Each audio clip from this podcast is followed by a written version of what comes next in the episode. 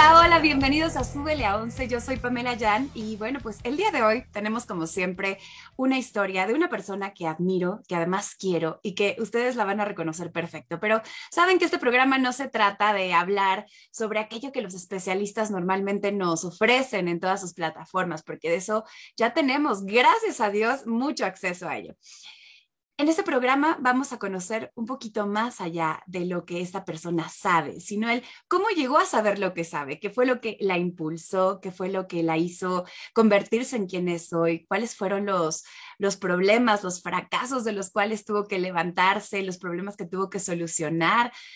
Eso es lo que nos interesa en este programa, porque saben que siempre digo que nosotros nacemos siendo un 10 sean cuales sean las circunstancias de vida en las cuales nazcamos, nuestra historia familiar, el lugar, eh, nuestra circunstancia personal de salud, es perfecto porque es exactamente lo que nuestra alma necesita para poder aprender lo que viene a aprender y experimentar lo que viene a experimentar. La gran diferencia, y por eso este programa se llama Súbele a 11, está en que el 11 no, no está en, ay, voy a subirle a 11 y entonces tengo que hacer y hacer y hacer y tengo que ser exitoso y tengo que tener mucho dinero y tengo que... No, en realidad el subirle a 11 tiene que ver con pasar de ser víctimas de nuestras circunstancias a alquimistas capaces de transformar nuestra experiencia de vida para vivir lo que queremos vivir. Entonces, naces siendo un 10 y en ti está la posibilidad de subirle a 11 convirtiendo los problemas en oportunidades. Así que el día de hoy, déjenme presentarles a, a nuestra invitada ella, bueno, pues es muy, muy conocida en todo México. De hecho, eh, eh, da pláticas también a nivel internacional, conferencias, cursos, talleres, entrevistas en distintos tipos de medios y es una de las, de las nutriólogas funcionales más importantes de México. Y ya nos explicará ella también, porque me encanta cómo lo explica, que tiene que ver esto de la nutrición eh, funcional. Bueno, a grandes rasgos, ella, además de, ser fundadora de Bienesta, que es un centro de salud precisamente que se ha dedicado a integrar, a entender al ser humano de manera multidimensional, desde todas sus esferas y perspectivas, porque ella se dio cuenta, gracias a todos los estudios y toda la experiencia que tiene, que a una persona, para poder sanarla, para poder promover la salud, pues no se trata solamente de lo que come, sino también de lo que piensa, de lo que siente, del estilo de vida que tiene, de los hábitos que lleva, etcétera, etcétera, etcétera. Así que bueno, pues yo ya me callo y mejor le doy la bienvenida a mi queridísima, mi querida, además amiga, lo cual me siento muy orgullosa porque es una chingona. Natalie Marcus. mi Nat. No tantas flores, amiga. ¿Cómo estás? Oye, bienvenida a Súbele 11. Eso, ¿no? Hasta que se logró. Hasta que lo logramos, ¿eh? Ya estabas por acá y gracias, te agradezco, sé que andas en friega, además este cierre de año siempre es complicado y tienes muchos compromisos, pero la verdad es que pues no podía, no podía prescindir de ti. Eres de esas historias que, que se tienen que contar porque, porque quiero que hombres y mujeres se den cuenta que sí se puede, ¿sabes? Que sí se puede conquistar tu sueño, que sí puedes realmente dedicarte a aquello que amas, porque yo sé que te apasiona lo que amas de una forma loca. Y, te voy a hacer, quiero empezar este programa como siempre lo hago, mi querida Natalie, haciéndote una pregunta. Bueno, gracias por invitarme a tu programa, gracias por entrevistarme, me encanta todo lo que haces y haces que soy fiel admiradora tuya igualmente. Ay, mm, te quiero. Ok, la pregunta es esta. Vale. ¿Cuál fue ese momento en tu vida en donde si tú volteas hacia atrás, te encontrabas viviendo una tormenta, un problema, una situación muy difícil que a lo mejor en ese momento no le veías salida, lo veías como una tragedia, pero que hoy en el momento en el que lo ves en retrospectiva, te das cuenta que fue un gran regalo, que a lo mejor te llevó a convertirte en quien eres o a aprender lo que hoy sabes. ¿Qué situación te viene a la mente? Bueno, hay tres, pero voy a decirte, creo que la que hoy es la más importante porque es el catalizador de mi, vida profesional. Entonces, justamente tiene que ver con ayer. Ayer mis hijas cumplieron 25 años y nacieron en la semana 30 de un kilo. Y estuvieron tres meses en terapia intensiva. Era un kilo de queso Oaxaca. Mi anillo les cabía en su muñeca. Mm. Y bueno, pues una de ellas tenía lo que se llama bajo tono muscular, no podía levantar la cabeza, era un trapito, tenía convulsiones, enfermaba cada mes, eh, tenía un sistema inmune muy bajo. Y la otra, su gemela, su cuata, tenía hipertono, entonces no podía abrir las manos, estaba súper espástica, rígida, dura, tensa. Entonces, como que yo era nutrióloga, tenía 25 años, pero pues eh, nos enseñaron en la carrera, ¿no? A dar dietas, nunca nos hablaron del neurodesarrollo, de los omegas, de los antioxidantes, de toda esta parte que hago hoy, que es la medicina funcional. A los 11 meses, yo desesperada me fui a San Diego con una doctora osteópata que de hecho ve muchos niños con autismo y una amiga mía me dijo, ve y lleva a tus hijas. Yo ya estaba poniéndole Botox a mi hija para el cuello, para sostenerle su cuello y ya tomaba un Valium todas las noches para relajarla a nivel muscular. A los 11 meses me voy a vivir tres semanas a San Diego, rento un departamentito y llego con esta mujer que digo que está Dios y luego ella, que es una mujer hoy que tiene no más de 90 años y ella te arranca a tu hijo, lo mete a su oficina y tú no lo ves en media hora y te lo regresa sonriendo. Y dices, ¿qué le hizo? No? Le tocan el piano mientras da consulta y les dio una terapia de osteopatía cranosacral, que es toda la parte de relajar todo, ¿no? Desde la cadera, la pelvis hasta el cuello y me dijo, haces un estudio a tus hijas que se llama el Body Bio, que es un estudio de sangre que de hecho hago hoy en México, y a través de ese estudio me detectó vitaminas, minerales, antioxidantes en, en deficiencia o en niveles que necesitaba yo como complementar a mis hijas a los 11 meses. Y me dio una lista de suplementos y dieta antiinflamatoria con ácidos grasos para el cerebro, para mejorar su tono muscular y masajes que yo grabé. Y regresé a México y empecé a darle toda esta terapia multidisciplinaria. Lo más increíble, Pam, fue que a los tres semanas de estar allá, mi hija, su cuello y sus hombros que estaban así, que estaba totalmente la caja torácica subida y apretada, bajó sus hombros, se relajó, empezó a sonreír y yo dije, empecé a llorar y dije, ¿cómo? Es la primera vez que la veo reír, que no llora del dolor.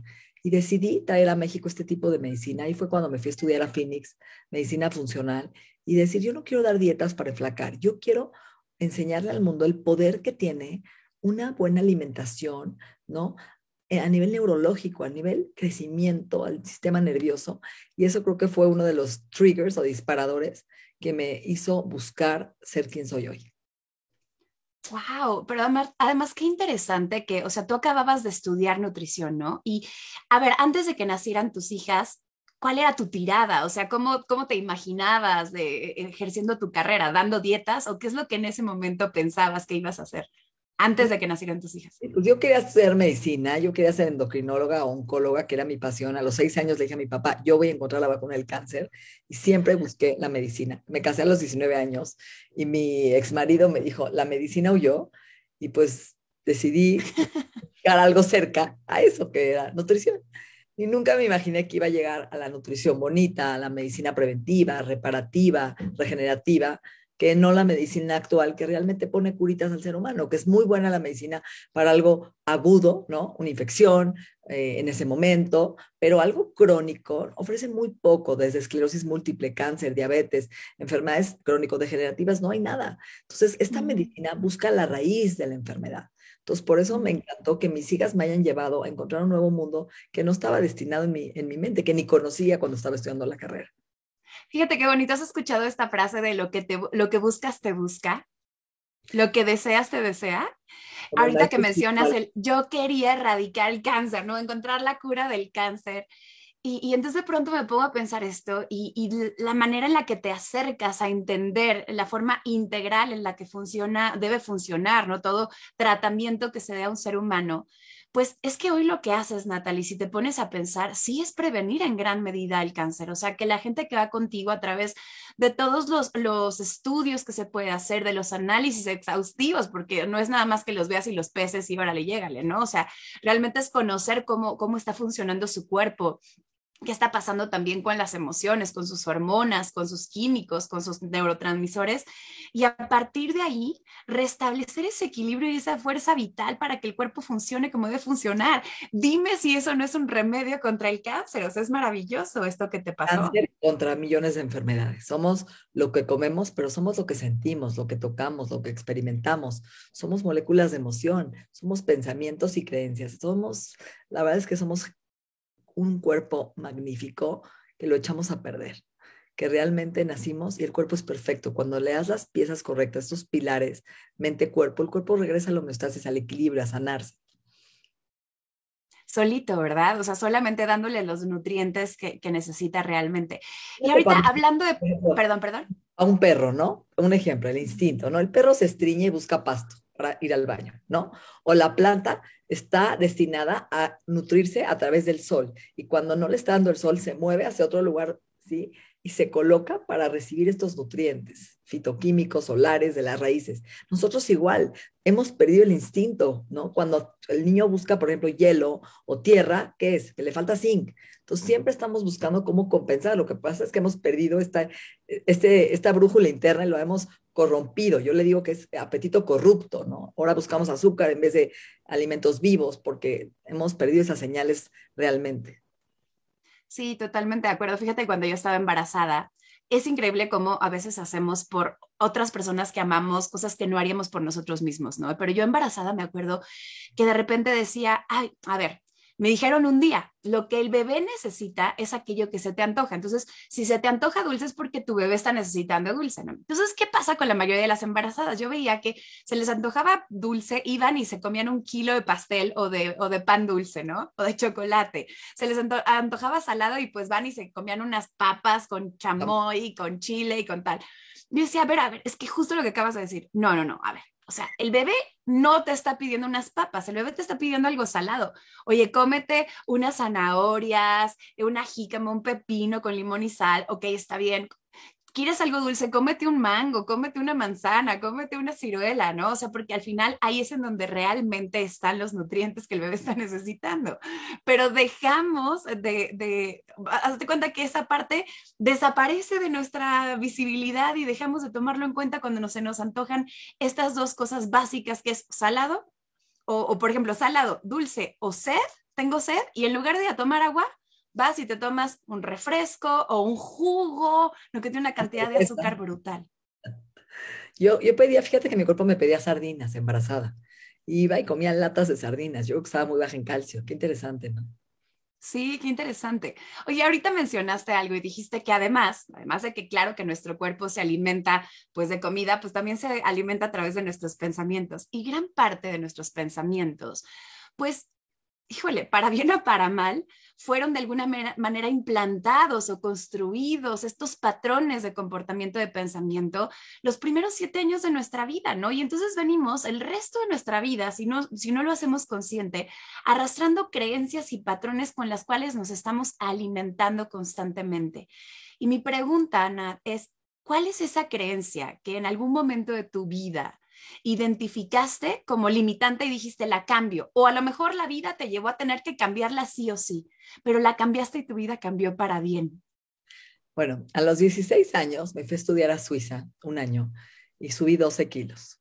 Tenía como un trastorno de la conducta alimentaria. Me levantaba a las 6 de la mañana y comía solo manzanas verdes en el día. Corría con el frío, helando, y en la noche me entraba una compulsión por haber privado todo el día mi cuerpo de nutrientes que agarraba y me atascaba de chocolates, o sea, compulsivamente. Y luego buscaba como conductas compensatorias, ¿no? Empecé a fumar, empecé a, vomitar y la verdad es que estaba miserable, miserable porque no nada más no adelgazaba, sino cada día subía más de peso y mi estado de ánimo repercutió en una depresión, tenía trastornos de ansiedad, pensamiento catastrófico, nadie me va a querer, no voy a ser aceptada, ¿no? ¿Qué va a pasar conmigo? Y cuando recibí de alguna forma una familia, mi familia es muy rígida y mi papá es, la vida es para flacas. Entonces, cuando me van a recoger en junio, me dicen eso, o sea, me reafirman mis pensamientos de como acabas de deshonrar la familia con ese peso, no puedes regresar a México así, no te vamos a dar de comer cuatro días en Londres a pura fruta,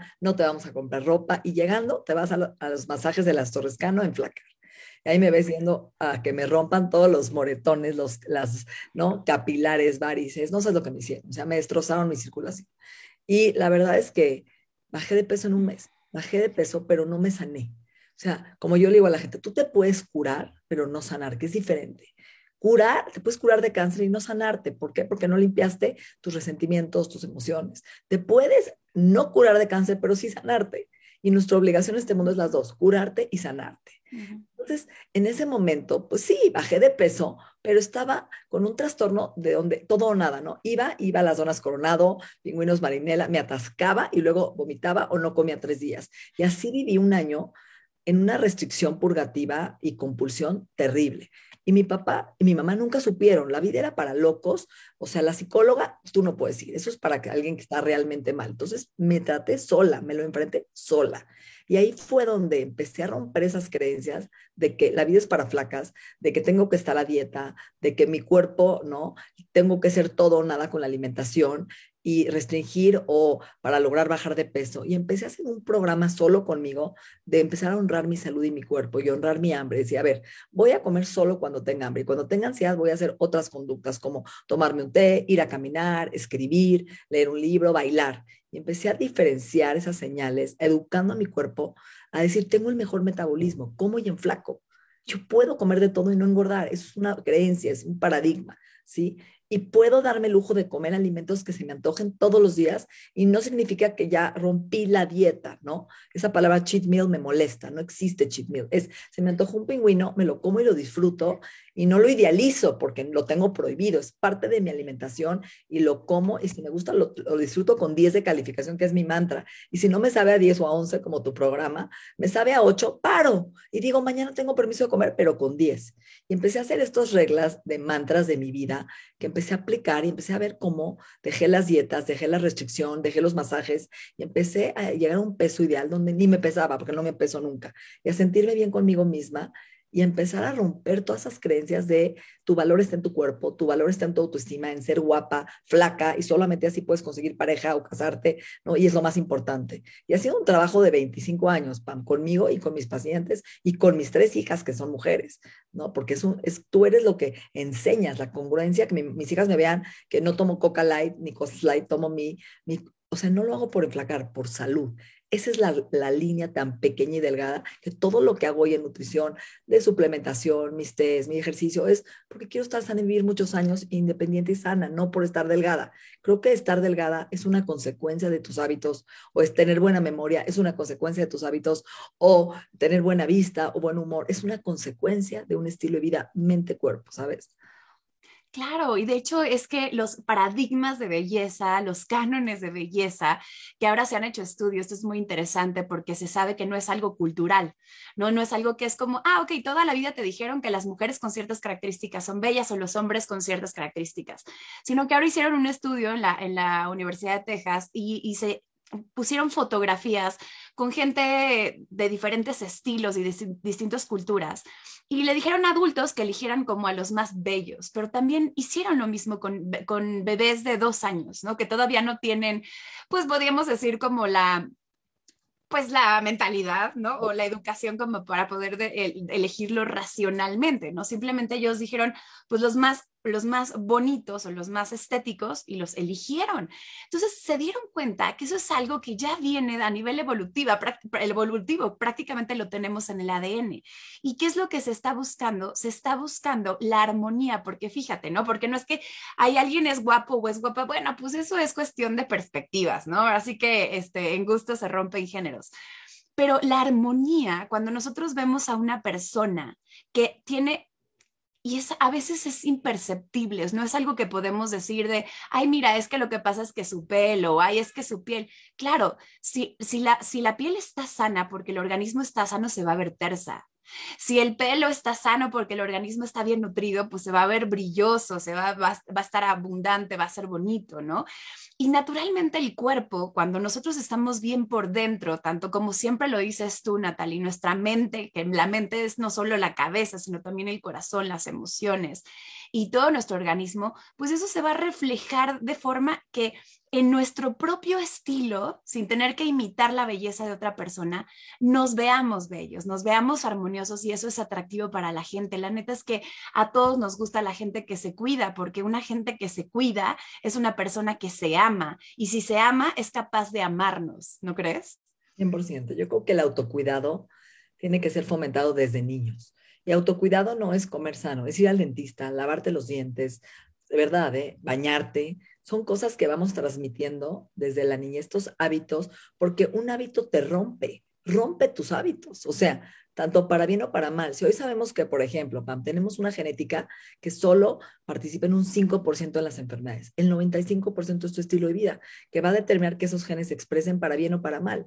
Si nuestros hábitos van a silenciar estos genes y vamos a poder prevenir un sinfín de complicaciones y el amor propio es lo que yo le enseño a mis hijas, a quererse y cuidarse. Y que si yo me quiero y me cuido, no permito que alguien me haga daño, pongo límites, no me doy a respetar, y voy enseñándoles el valor de mi persona, que no necesito de mi media naranja para ser feliz, ¿no? O sea, porque estoy tan plena conmigo en mi autocuidado que puedo complementarme con alguien y compartir mi vida, pero primero estoy yo. Y eso es, algo que hay que educar, sobre todo en los países latinos, en las mujeres, que este patrón masoquista de primero mis hijos, los demás, y al final, al final me doy algo a mí. Y parte de la ansiedad y del comer azúcar y harinas es eso, es que como no me di nada a mí, al final del día estoy tan cansado que ahora me autodestruye. Digo, ah, no, me merezco el pastel, me merezco el chocolate, el, el, tamal con el vaso de leche, porque he hecho para todos menos para mí. Y es un tema importante, ¿no? Muy importante. Y ahora te voy a poner, ahorita que mencionaste todo este tema de la genética y la epigenética, ¿no?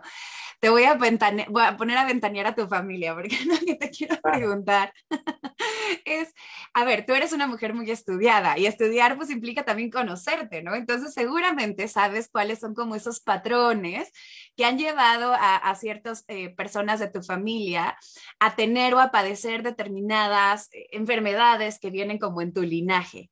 ¿Qué es, ¿Cuáles has identificado y qué estás haciendo tú con toda tu experiencia y tu conocimiento para romper con esos hábitos, ¿no? Porque naturalmente, si hay un padecimiento que se repite, es porque hay hábitos que se están pasando de generación en generación y que al repetirse, pues traen el mismo trastorno como, como resultado. Entonces, me encantaría como, como saber qué haces tú diferente, ¿no? Que de manera consciente. Mis papás no oigan este programa, es cierto. A ver, de mi mamá, la artritis, ¿no? Tiene los dedos, las articulaciones totalmente destruidos. Y yo creo que la artritis viene de la dureza, de la rigidez, del perfeccionismo y del juicio y de la crítica, no solo con los demás, sino contigo mismo. Y creo que es algo que he trabajado mucho, ¿no? De ser menos dura conmigo, más gentil, más amorosa, gentle eating, ¿no? Amor y gentileza en todo lo que hago. Dejar de juzgarme, dejar de juzgar a los demás y tratar de comprender que cada persona tiene un proceso de vida, un nivel de conciencia y que no lo hace a veces por mal, ¿no? A veces te daña por mal o te traiciona, simplemente no tiene la, la conciencia de haber, ¿no? Entendido qué es lo que está buscando en su vida o por qué lo hizo. Entonces eso me ha ayudado mucho con muchas cosas que he hecho este año como ayahuasca, eh, zapito, la verdad, meditación con Joe Dispense. He buscado sanar esa parte rígida porque me empezó a afectar mi espalda. Tenía muchísimo dolor de espalda baja y descubrí ese patrón de rigidez, que fue lo que me sanó y me sané sola en una meditación. Y fue impresionante, increíble. Segundo, mi papá dijo dos cosas. Su cáncer de colon, que realmente, pues sí, nunca comió sano, no es un hombre que come verduras y frutas, siempre comía helados, chocolate, cereal Choco Crispies con leche, fumaba, no hacía ejercicio. Entonces creo que eso estoy bastante bien en ese proceso que estoy haciendo lo opuesto en mi estilo de vida. Y, y, el resentimiento. Y él se retiró a los 40 años. Es algo que me impactó, porque mi papá es un hombre brillante que habla seis idiomas, culto, estudió seis carreras, y se retiró a los 40 y se murió en su casa. O sea, se está, ahí está, pero no tiene contacto social, ¿sí? no tiene amigos, no tiene hobbies, no tiene proyecto de vida. Y yo digo, qué fuerte que un hombre tan brillante se haya dejado marchitar, ¿no? Porque no tienes que trabajar en, en algo económico, puedes aportar al universo mil cosas, ¿no?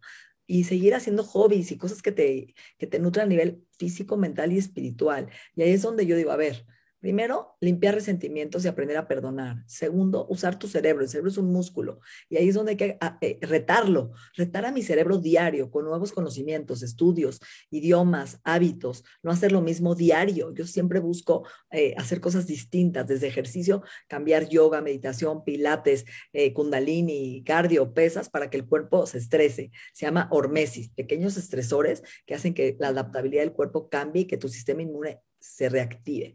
¿No? Eso hago mucho. Eh, nutrientes para el cerebro. Tomo melena de león, que es un adaptógeno que genera nuevas neuronas, porque lo veo hoy que está en una demencia senil, no se acuerda lo que desayunó. Entonces hago muchos juegos conmigo. ¿Qué me puse ayer? ¿Qué me vestí? ¿Qué ropa? ¿Dónde viajé la última vacación? Este, ¿no? Es que, espérame, es que déjame tomo nota. Entonces decíamos, melena de...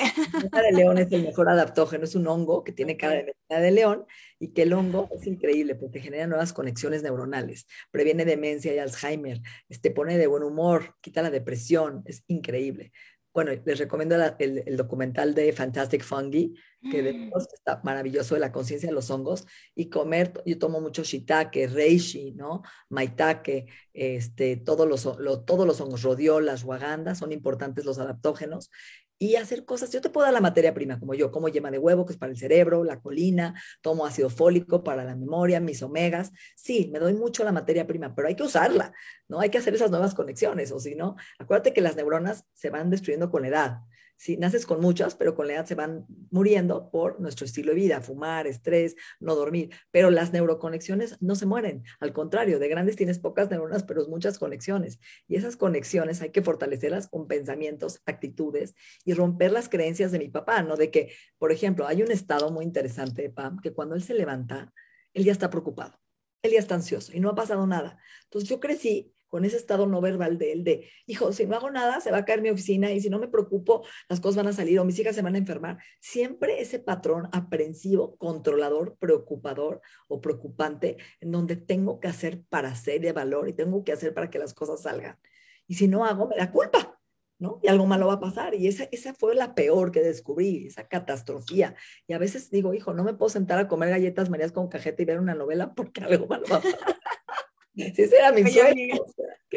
Yo, yo también pasé, no, impresión, es verdad, ¿eh? porque también en mi familia había esta frase de el que más hace, más hace, ¿no? Y, y a ver, tiene mucho sentido, pero es que si, si damos el pendulazo, yo también, a mí me cuesta mucho trabajo sentarme a ver una serie eh, o a leer un libro cuando tengo un chorro de pendientes y mis hijos, y entonces, oye, vives de pronto si no lo sabes manejar con culpa y eso está tremendo. Así es, entonces hay que romper muchos patrones y cacharnos y observarnos. ¿Qué te molesta de tu papá y de tu mamá? Que lo estás repitiendo. Y lo que te molesta, pues de alguna forma es porque traes algo ahí que te está prendiendo un botón, que lo que resiste persiste o lo que no quieres ver está ahí. Entonces creo que nuestros padres son nuestros mejores, eh, nuestros padres, nuestros hijos y parejas son nuestros mejores maestros. Entonces en vez de alejarte de ello, más bien entrarle a la vida y decir, ok, quiero ser un mejor ser humano, mente, cuerpo, ¿y qué puedo aportar? ¿no? A mi familia, a, la gente que me rodea, para que la salud realmente cambie, ¿no? Transformar. No ser, no ser víctimas, ¿no? De, de, pues, ni de nuestros antepasados, ni de nuestros familiares, ni de nuestro linaje, ni de, ni de la genética, ni de las circunstancias, ¿no? Es realmente esta alquimista, porque yo creo que cuando, cuando entendemos que a esta, a esta vida, claro, venimos a conocernos, eso es muy importante, pero también venimos a co-crearnos, venimos a construirnos, esa es parte de nuestra posibilidad, iba a decir responsabilidad, pero es posibilidad, ya deja tú algo que tienes que hacer, es algo que quieres hacer, por favor. Entonces, a ver, por ejemplo, y te quiero preguntar algo que me quedó en el tintero. Hace ratito que mencionaste que cuando tú regresas de Suiza y te enfrentas a toda esta situación catastrófica, de pronto dices, a ver, no tengo acceso a psicólogo, ¿no? Aquí todo el mundo piensa diferente a mí, nadie me va a ayudar. Y mencionaste algo, dijiste, yo solita me curé, o sea, yo solita, pues no solo me curé, me sané, ¿no? Porque hablaste también de esa diferencia ¿Cómo tú solita, qué edad tenías y qué fue lo que hiciste tú solita para poder lograr ese entendimiento y ese crecimiento? Bueno, fue esto a los 17 años.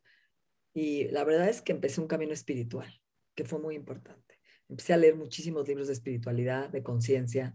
Entré a un camino espiritual a los 22 años, sí, con maestro Sufi. Empecé a hacer flores de Bach, Tai Chi, a, poner, a cambiar la atención y entrenar a mi cerebro a poner atención en lo que realmente era importante. Porque la gente medita, pero su atención sigue mal, porque la meditación es una herramienta para aprender a enseñar a tu cerebro a dónde decido poner atención. Entonces, si yo pongo atención en mi cuerpo 24 horas, mi cuerpo se vuelve mi Dios y la energía está ahí.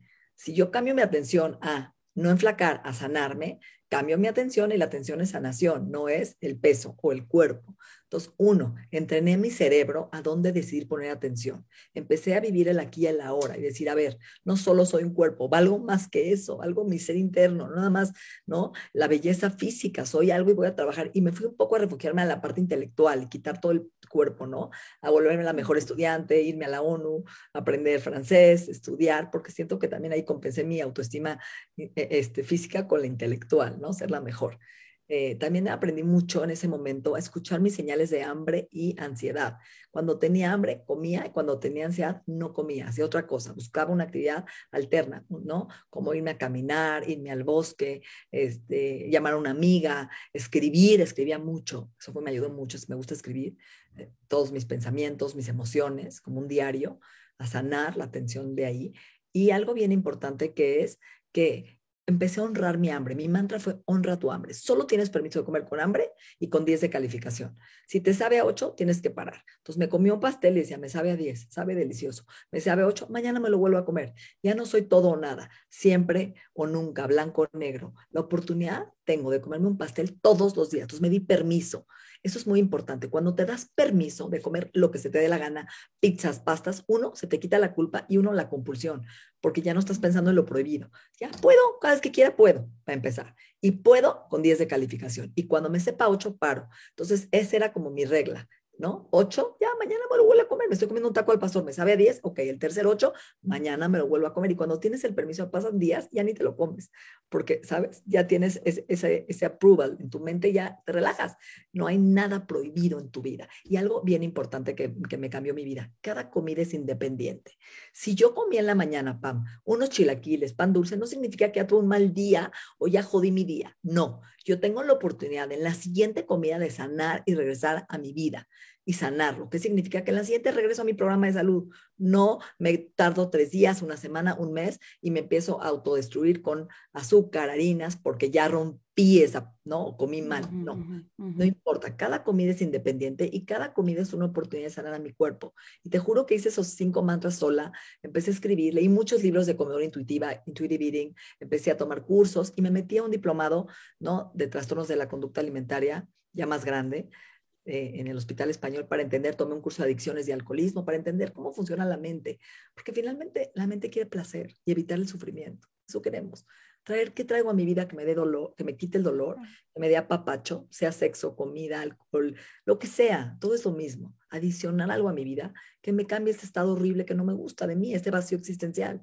Y el vacío no se llena, no se llena con otra pareja o con más pastel de chocolate. El vacío se llena cuando te metes adentro y lo tocas espiritualmente y te das cuenta que no hay vacío, que es parte de un todo, de unidad, ¿no? Y que no estamos separados. Cuando llenas ese vacío de amor contigo, te juro que se llena.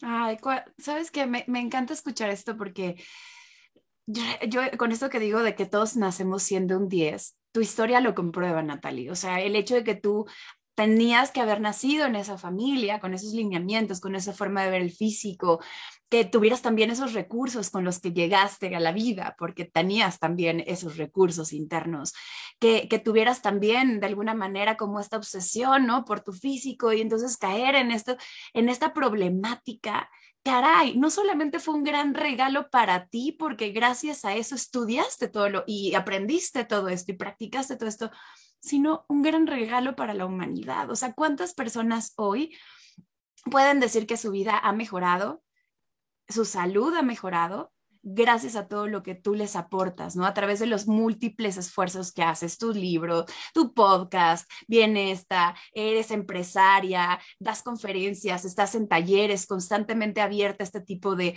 de participaciones. O sea, eres una mujer que definitivamente todo lo que es lo, lo usa para servir, Natalie. Y la verdad es que te quiero decir que que eso es algo que admiro mucho de ti, ¿no? Porque hay gente que es muy buena, pero solamente por alimentar el ego, ¿no? Es como esta parte de decir, ay, pues yo quiero ser grande y que me admiren y que me vean y que me tal, pero en realidad en ti existe esta, esta capacidad de servicio y esta, este talento virtuoso, ¿no? Que es cuando ponemos el talento al servicio de los demás, que ha ayudado a tantísima gente.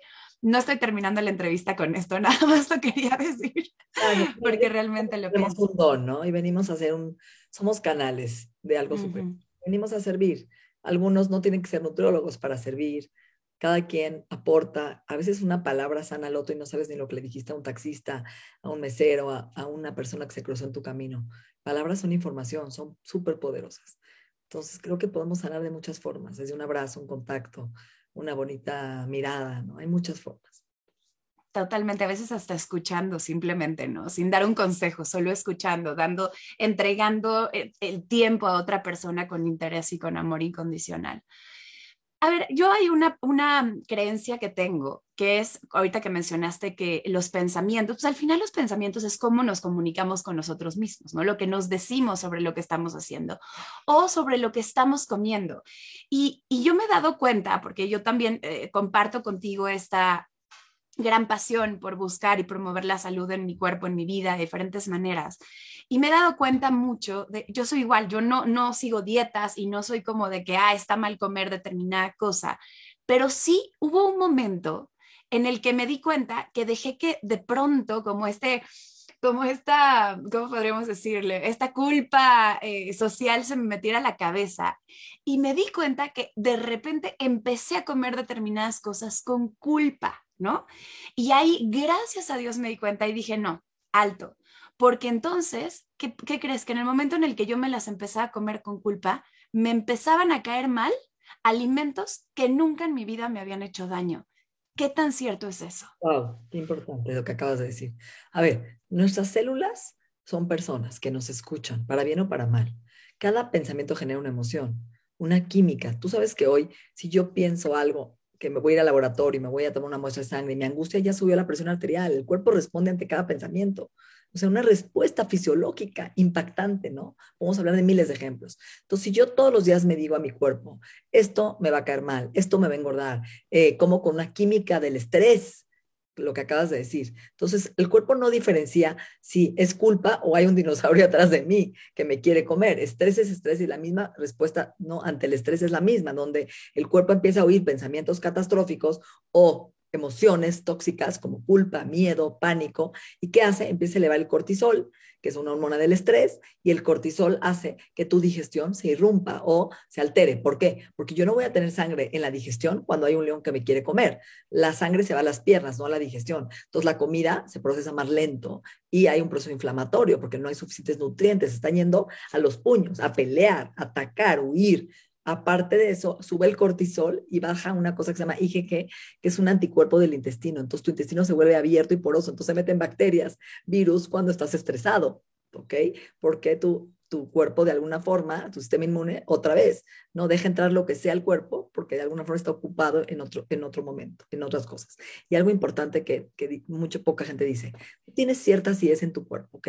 Se llama betaína cuando estás en estrés ocurriendo, esa acidez baja y entonces crecen bacterias y virus porque no hay una acidez que mate y que no deje permear bacterias a tu intestino. Entonces, si no hay esa acidez adecuada, tampoco digiero los alimentos adecuadamente. ¿Sí me entiendes? Y no los absorbo igual. Entonces, te puedo decir 10 ejemplos distintos a nivel fisiológico que altera tu digestión, tu absorción y tu eliminación cuando estás viviendo la química del estrés. Si el pastel me engorda, mi cerebro no define si es el pastel o hay un león atrás de mí y genera una respuesta química horrible, que además te engorda la comida porque el cuerpo guarda grasa junto al hígado para salir corriendo y almacenar energía rápida para huir y enfrentar el peligro. Entonces, cada vez que tú le dices a tu cuerpo, no estoy a salvo y seguro, en cualquier momento de tu vida, sea alimento, sea ejercicio, sea sexualidad, ¿no? El cuerpo se estresa y reacciona mal. Tú tienes que decirle a tu cerebro, I am safe and secure, estoy a salvo y seguro, y todo te cae bien, y tus células lo agradecen y lo viven diferente. Sí, creo que realmente el cuerpo es capaz de desechar lo que nos pudiera hacer daño, eso que estamos consumiendo, si lo programamos para ello, ¿no? Y no con esto estoy diciendo que nos vamos a autorizar a, pecar con todo lo que no y a comer pura porquería. Oye, como decías hace ratito, oye, si una comida del día no fue la mejor, no, las demás puedes reivindicarte, ¿no? Porque qué tal la gente es como, ay, no, ya, ya me comí un pan, ya empiezo la dieta, ¿no? Empiezo la dieta mejor ya el próximo lunes. Pero, oye, pero eso que dices es darte el permiso de empezar a escuchar a tu cuerpo un 80-20, 80 sano y 20 no tan sano. Y no tan sano ese 20 es tu vida social, tu alcohol, ¿no? Tus eventos, tus antojos, pasa nada. Y si a veces estás en un 70-30, es esa flexibilidad de la que hablamos al principio, de romper esa rigidez y vincularte desde el amor con los alimentos. Si yo como algo que no es tan sano, pero energéticamente, ¿no? Lo disfruto, lo gozo, lo como con todo el amor, me cae de 10. O sea, creo que es otro paradigma, ¿no? Que hay que romper. Ay, me encanta. Yo hay una, una, no sé si has oído hablar del vitris el vitris es una técnica, ¿no? Que bueno, a mí me enseñó un alquimista literal, pero este sí de verdad, ¿no? Que él, se llamaba, se llama, bueno, no se llamaba, se llama Hernán y es un chileno que estudió alquimia tanto que imagínate que él se fue a la, a, este, a un palacio a cambiar la composición química de los alimentos. O sea, él se dedicó en Filipinas durante mucho tiempo a eso. Y entonces él me enseñó esto. Y consiste en poner, eh, tallar las manos, y esto pues para promover la energía, y acordarnos que, que, en los alimentos hay energía también, ¿no? Y la persona que los prepara y el ambiente en el que se preparan influye también en la calidad del alimento. Simplemente el observador cambia la calidad del alimento. Entonces, al momento en el que tú pones tus manos, esta imposición, lo que haces es permear a ese alimento de tu energía para que tu cuerpo lo reconozca mejor. Y entonces, si la otra persona traía mala vibra, ¿no? O andaba enojado o lo que sea, pues como que ahí lo, lo mm, pues lo, transmutas de alguna forma. Y luego decir, este me encanta y se los comparto, te va a gustar. Y seguro tienes algo muy parecido tú, pero es, em, de este alimento tomo lo que me nutre, lo que me hace bien y lo que pudiera hacerme daño lo elimino fácilmente. Y luego ya todo el agradecimiento y lo que quieras decir, pero me encanta eso. ¿Tú tienes algo así que, que pienses cuando vas a comer? Fíjate que hoy con todo lo de los animales, el medio ambiente, que estamos comiendo, ¿no? De alguna forma carne con culpa por ¿no? el sacrificio de los animales y toda la contaminación, yo digo, gracias a este animal que fue sacrificado para mí. Creo que es importante, gracias a ese sacrificio que se hizo para que hoy podamos nutrirnos. Entonces creo que es muy parecido y me gustaría complementarlo con lo que dijiste, está hermoso. Sí, está padrísimo. No, pues es que al final cuando agradecemos por los alimentos, se trata de eso, no se trata nada más de dar gracias pensando en la inmortalidad del cangrejo, sino de realmente mirar al alimento, agradecer lo que implica que esté ahí, la persona que lo preparó, todos los recursos de por medio, quien trabajó para pagar por él, ¿no? O sea, todo eso, incluso bendecir la compañía que tenemos. Yo creo que es cambiar también este enfoque y hacer una nueva conciencia. Y para cerrar, mi querida Natalie, la última pregunta que te quiero hacer bueno, la penúltima, porque la última va a ser en dónde te encontramos y cómo te contactamos, pero la penúltima pregunta es, si tú hoy pudieras darle un consejo a esa Natalie Marcus de cuando tenías 17 años, ¿qué le dirías? Uf, está muy fuerte tu pregunta. A ver, yo le diría que sea más libre, que fluya, que fluya más de verdad, que le meta menos ingeniería a su vida. a veces creo que le metemos demasiado cabeza a las cosas, que fluya desde su corazón, que le haga caso a su corazón, a sus instintos, que el ser no se equivoca, el ser te dirige por lo que te avergüenza o por lo que te enorgullece. Y esa, esa señal te lleva siempre por el buen camino por lo que te avergüenza o lo que te enorgullece, claro, lo que se siente ligero, lo que se siente pesado. Ahí hay una gran, gran herramienta para saber si lo que estás haciendo bien, lo que estás haciendo te conviene o no. Gracias. ¿Dónde te encontramos? ¿Cómo te contactamos? ¿Cómo podemos saber más de ti, tu libro? ¿Cómo te podemos leer, tu podcast? Dínoslo todo. Bueno, pues Pamela grabó un podcast maravilloso conmigo en las tres R's, que es repara, resetea y regenera para siempre tu cuerpo y tu vida en Spotify, en YouTube también están ahí las tres R's. Tengo Natalie Marcus con THY en Instagram, Facebook, TikTok y Bienesta MX. Tenemos recetas, consejos, menús, información de vanguardia, de salud, mente, cuerpo. El instituto, tengo un instituto a nivel de, para coaching, para certificar médicos, nutriólogos o gente que quiere, yo le llamo mortales, que quieren ser más sanos, que tomen cursos en el Instituto de Salud Funcional Mente Cuerpo. Gracias por tu cariño. Gracias a ti, gracias, gracias, gracias. Y como siempre te lo he dicho y lo reitero, te quiero, te admiro y qué bendición que, hayamos podido encontrar este espacio para compartir todo esto que acabas de, de abrir a la gente y gracias por abrir el corazón. Gracias a ti y a ustedes. Gracias por escucharnos. Te quiero.